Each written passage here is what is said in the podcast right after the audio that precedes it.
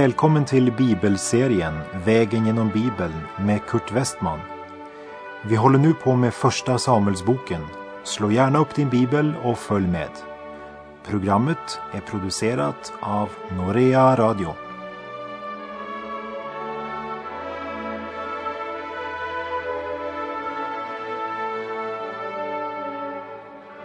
Vi avslutade förra programmet med de två första verserna i Första Samuelsboks 22 kapitel där det berättades att David flydde från Gat till Abdullams grotta och att alla slags nödställda, skuldsatta och missnöjda samlades runt honom. Och nu ska vi fortsätta vår vandring, vägen genom Bibeln, från och med vers 3 i kapitel 22. Men för eh, sammanhangets skull så repeterar vi också vers 1 och 2. Första Samuelsbok kapitel 22, verserna 1 till 4. David lämnade Gat och tog sin tillflykt till grottan vid Abdullam. Då hans bröder och familjen i övrigt fick veta detta gick de ner till honom. Alla slags nödställda, skuldsatta och missnöjda, i allt omkring 400 man, samlades runt honom. Därifrån gick David till Mispe i Moab och bad kungen där att hans far och mor skulle få vara hos moabiterna tills han själv fick klarhet om vad Gud ville göra med honom. Så lämnade David sina föräldrar hos kungen i Moab och där stannade de kvar så länge David var i bergfästet. Du som var med mig på vandringen genom Ruts bok minns kanske att det tidigare också var en annan familj från Betlehem som flydde till Moabs land. Han hette Elimelek och flydde till Moab med sin hustru och sina två söner under den hungersnöd som den gången drabbat Betlehem. På grund av detta finns den moabitiska Rut med i bibelhistorien. Och som du kan se av Matteus kapitel 1, vers 5 och 6, så var Davids far barnbarn till moabitiskan Rut, vilket troligen var en av orsakerna till att Moabs kung tar emot Davids föräldrar och låter dem stanna. Men att David lämnar Israel och söker sin tillflykt i Moab, det visar att han är en man som fruktar och är rädd. Personligen så tror jag inte att han skulle ha lämnat Israel. Gud hade låtit smörja David som kung över Israel och han skulle också ha bevarat honom där om han hade stannat. Liksom Abraham inte skulle ha lämnat altaret i löfteslandet när det blev hungersnöd. Abraham flydde till Egypten och när han kom bort från landet Gud hade lovat honom och bort från altaret, då blev Abraham också en rädd man som tog sin tillflykt till lögn när han fick hustrun att säga att hon var hans syster. Även David tog sin tillflykt till lögnen. Han ljög för Herrens präst Ahimelek och sa att han var i kungens tjänst. Och i Gat låtsas han att han hade mist förståndet. Och när de försökte hålla honom spelade han galen. Ja, när man går utanför de gränser där Gud har gett oss löftena då frestas vi att hjälpa oss själva. Men det gör oss inte trygga. David skulle inte ha sökt sin tillflykt i Moab. Men Gud överger inte sin tjänare. Han sänder en Guds profet med ett budskap till David. Positivt så är det viktigt att lägga märke till att David säger att han önskar lämna sina föräldrar i Moab tills han själv har fått klarhet om vad Gud vill göra med honom. Han är osäker på Guds väg och vilja Och nu vill han inte bara längre hasta vidare. Han vill inte längre ha så bråttom. Men nu vill han ta sig tid att söka klarhet om vad som är Guds vilja. Och det är då Guds profet har något att säga honom. Vi läser i Första Samuels bok kapitel 22, verserna 5 till och med 8. Men profeten Gad sade till David, du ska inte längre stanna här i borgen. Dra bort härifrån och bege dig in i Judas land. Då drog David bort därifrån och kom till Heretsskogen. Saul satt i Giva under tamarisken på höjden med spjutet i handen och alla sina män stående omkring sig. Då han fick höra att David och hans folk varit synliga sade han till dem som stod runt om honom, hur är det, benjaminiter? Tror ni verkligen att Isais son också kommer att ge er åkrar och vingårdar och sätta er till befäl över tusen man eller hundra? Ni har ju alla gaddat er samman mot mig och ingen har velat avslöja för mig att min son har slutit förbund med Isais son. Ingen av er har besvärat sig med att tala om för mig att min son har uppäggat en av mina närmaste män till lömska anslag mot mig. Saul har vänt Gud ryggen. Det är synd och synden förmörkar sinnet. Synd föder synd. Jakob säger i Jakobs brev kapitel 1 och vers 14 till 16. Blir någon frestad är det alltid av sitt eget begär som han lockas och snärjs. Och när så begäret har blivit havande föder det synd. Och när synden är fullväxt föder den död. Låt inte bedra er, mina kära bröder. Saul börjar nu utveckla förföljelsemani, fast det är han som förföljer. Den som syndar blir till sist sitt eget offer. Gud har förkastat Saul som kung och smort David till kung. Och Jonatan han har böjt sig för att det är Herrens vilja. Det är inte Jonatan som uppeggat David. Och David har aldrig haft några planer på att på något sätt skada Saul. Och det ska vi också tydligt få stadfäst i de närmaste kapitlen. Det är Saul som har planer på att mörda David. Har David av fruktan flytt till Moab så följer han profetens kallelse och återvänder till Israel, till Heretsskogen. Men Saul inte bara fruktar, han är skräckslagen. Mörkret har tagit makten i hans själ.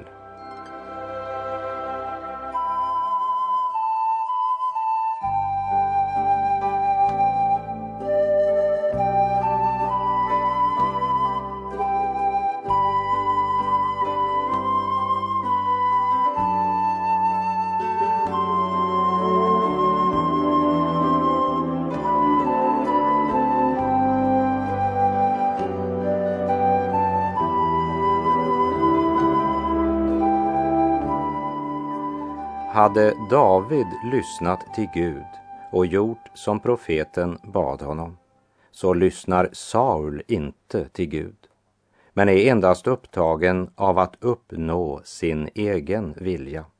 Och hans allierade, det är en man från Edom. Esau eller Edom representerar i Bibeln det kötsliga, det gudsfrånvända vi kan säga det själviska, sinnliga begäret, egoismen. Och det är ingen tillfällighet att det är en man från Edom som här ger Saul sin hjälp. Där det finns klingande silver, där finns det också alltid en Judas Iskariot, redo att förråda Guds smorde. Vi läser verserna 9 och 10. Doeg från Edom, som var förman i kungens tjänst, tog då till orda. Jag såg när David kom till Nov, till Ahimelek, Ahituvs son. Ahimelek frågade Herren för hans räkning och gav honom reskost. Också filisten Goliats svärd gav han honom. När eh, Doeg ger Saul dessa upplysningar, då beslutar Saul att genast kalla till sig Ahimelek, som vi ser verserna 11 till 14. Så kallade Saul till sig prästen Ahimelek och hela hans släkt, prästerna i Nob och när det infann sig sade kungen, hör på Ahituvs son. Ja, herre, jag hör, svarade Ahimelek. Och Saul fortsatte, varför har ni sammansvurit er mot mig, du och Isais son? Du har gett honom bröd och svärd och frågat Gud för hans räkning, så att han skulle kunna sätta sig upp mot mig och smida onda planer mot mig, så som nu sker. Ahimelek svarade honom, Finns det då någon bland alla dina tjänare som är så betrodd som David, kungens svärson, befälhavare för din livvakt och en aktad man i ditt hus? Lägg märke till att i Sauls uppräkning så kommer Gud sist. Du har gett honom bröd och svärd och frågat Gud för hans räkning. När Saul ber Ahimelek förklara varför han har hjälpt David på sin flykt och dessutom givit honom både bröd och svärd så ger prästen Ahimelek ett ärligt svar. Han hade ärliga motiv och var totalt omedveten om att David ljög för honom. Senare så ångrade David att han hade förrått Ahimelek genom att ljuga för honom. Och Ahimelek förklarar för Saul att han hade ju också tidigare frågat Gud för Davids räkning, så det var inget nytt. Vi läser verserna 15 till och med 17. Det var ju inte heller första gången som jag frågade Gud för hans räkning, o konung. Du får inte anklaga mig eller min släkt. Jag har inte haft den minsta aning om allt detta. Men kungen sade, du ska döden dö, Ahimelek, du och hela din släkt. Och så gav han order åt livvakten som stod omkring honom. Gå fram och döda Herrens präster. De har gjort gemensam sak med David och fastän de visste att han var på flykt underrättade de inte mig.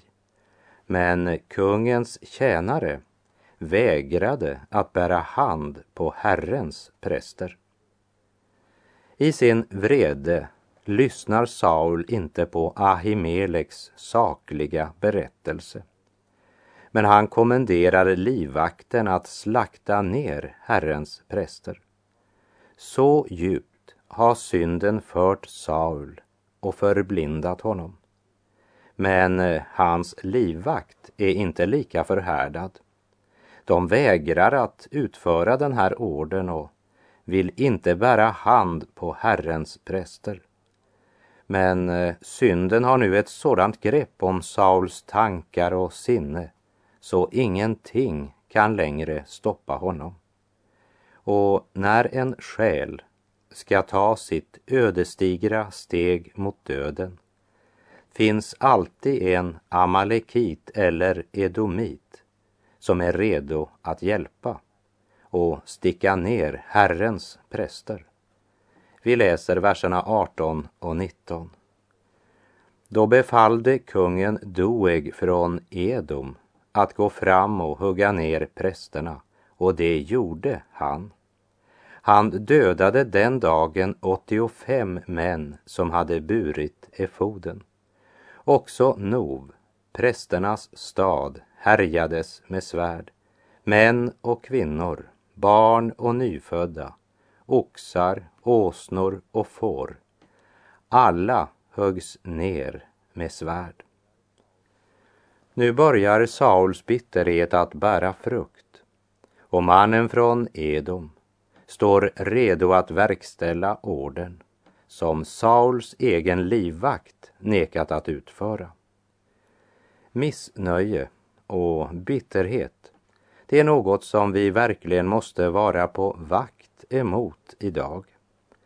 Hebreerbrevets författare varnar i Hebreerbrevet 12.15 och säger Vaka över att ingen kommer bort från Guds nåd och att inte någon bitter rot skjuter skott och blir ett fördärv som angriper många.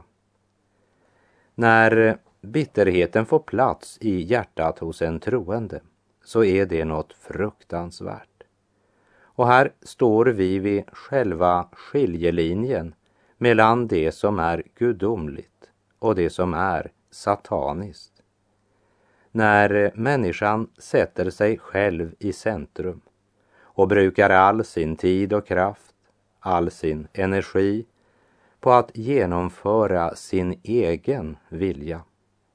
Då finns det inga bilder eller beskrivningar som är för skarpa eller för dramatiska för att beskriva deras situation. Judas brev, vers 16 säger De knotar, är missnöjda och lever efter sina begär. De är stora i orden samtidigt som det smickrar dem som de kan ha nytta av. Knot, missnöje och bitterhet är högst giftiga rötter. Jag har sett det i församlingar.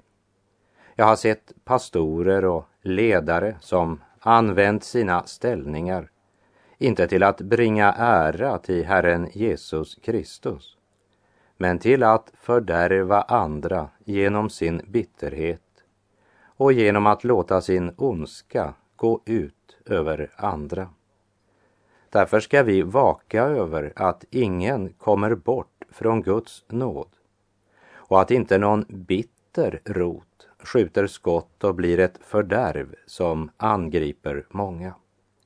För där bitterheten får plats så förgiftas atmosfären. Och när det så blir skildrat av de som står utanför den kristna gemenskapen så framställs det ju ofta som om detta bittra skulle vara en konsekvens av kristna hållningar. Medan det i verkligheten ju är tvärtom. Jesus gav sitt liv för att bekämpa just sådana hållningar. Därför säger också Bibeln att vi ska akta oss för att komma bort från Guds nåd och passa oss så att inte någon bitterhet slår rot i hjärtat. För det var ju det som hände med Saul, han som en gång blev smord till kung, men som nu hade blivit mörkrets man. Egoismen, bitterheten hade givit honom förföljelsemani och syndens vansinne drev honom att slakta Herrens präster. Nu strider han mot Gud. Saul är förlorad. Så att man är aktiv i en församling är ingen garanti för att man är frälst och bevarad i nåden. För om missnöje och bitterhet regerar i hjärtat är det synden som har makten i våra liv.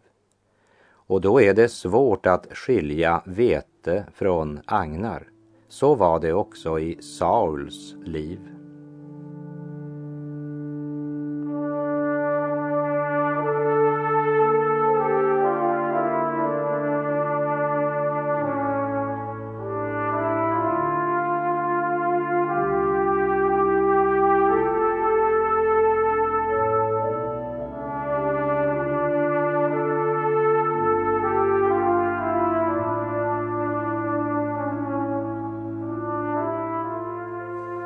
Första Samuelsbok kapitel 22, verserna 20 till och med 23. En enda son till Ahimelek lyckades komma undan, en som hette Evjatar. Han flydde och förenade sig med David och berättade för honom att Saul hade slagit ihjäl Herrens präster. David sade, jag förstod redan då jag såg Doeg från Edom där att han skulle underrätta Saul. Det är jag som är orsak till alla dina anhörigas död. Stanna nu hos mig och känn dig trygg. Den som står efter ditt liv står också efter mitt. Hos mig är du i säkerhet. När eh, Evjatar kommer, då konfronteras David med den lögn han framförde till prästen Ahimelek. Och han får veta vilken konsekvens det fick, inte bara för Ahimelek men för hela hans släkt. Endast Evjatar har lyckats bärga livet. David är inte syndfri. Men hans styrka är att han erkänner sin synd och sin skuld. Det är jag som är orsak till alla dina anhörigas död. Det allvarliga är att David hade förstått att Saul skulle få höra att Ahimelek rådfrågat Gud för Davids räkning och även givit David både mat och svärd på färden. För han såg en Edomé där i templet. Och då förstod han att denne Edomé skulle underrätta Saul. Men ändå ljög han för Ahimelek.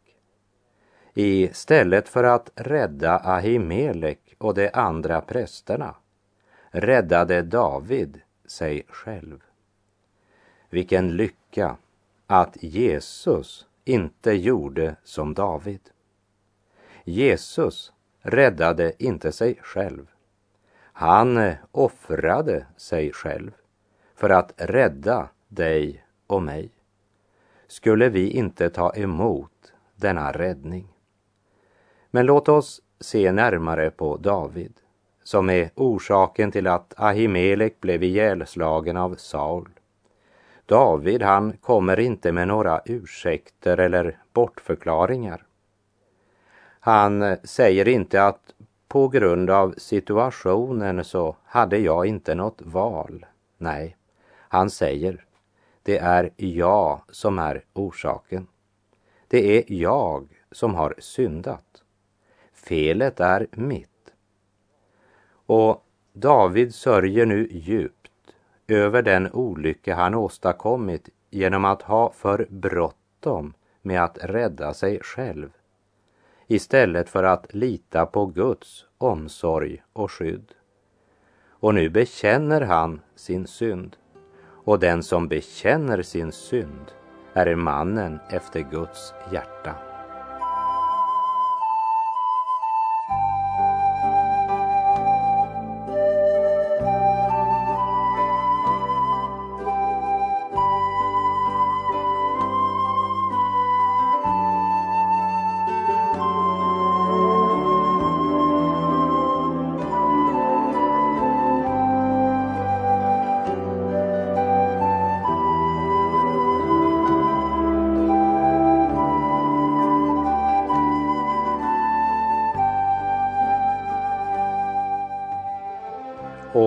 Låt oss till sist i det här kapitlet lägga märke till orden Den som står efter ditt liv står också efter mitt. Hos mig är du i säkerhet. Den som står efter ditt liv. Ja, min vän, du har en fiende som har svurit dig döden. Och han vet att människolivet har bara två utgångar. Evigt frälst eller evigt förlorad. Men ordet om en evig förtappelse, det är det sista människan vill höra. Och därför är det också många som valt att låta bli att tala om den sanningen. Men Jesus, han som inte bara talar sanning, men som också är sanningen. Han säger i Johannes 6, vers 39. Och detta är hans vilja som har sänt mig, att jag inte ska låta någon gå förlorad av dem som han har gett mig, utan låta dem uppstå på den sista dagen. Och i Milet, där Paulus håller sitt avskedstal till äldstebröderna från Efesus, så säger han i Apostlagärningarna 20, verserna 26 och 27. Därför vill jag denna dag bedyra att jag är utan skuld om någon går förlorad.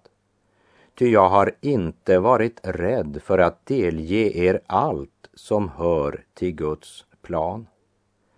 Paulus hade aldrig givit falsk tröst. Han förkunnade att vi har en fiende som står oss efter livet. Eller menar du att Jesus kom till jord, utstod hån och pina och led den fruktansvärda korsdöden för att frälsa mig från något som inte finns? David sa till Evjatar, den som står efter ditt liv står också efter mitt. Hos mig är du i säkerhet.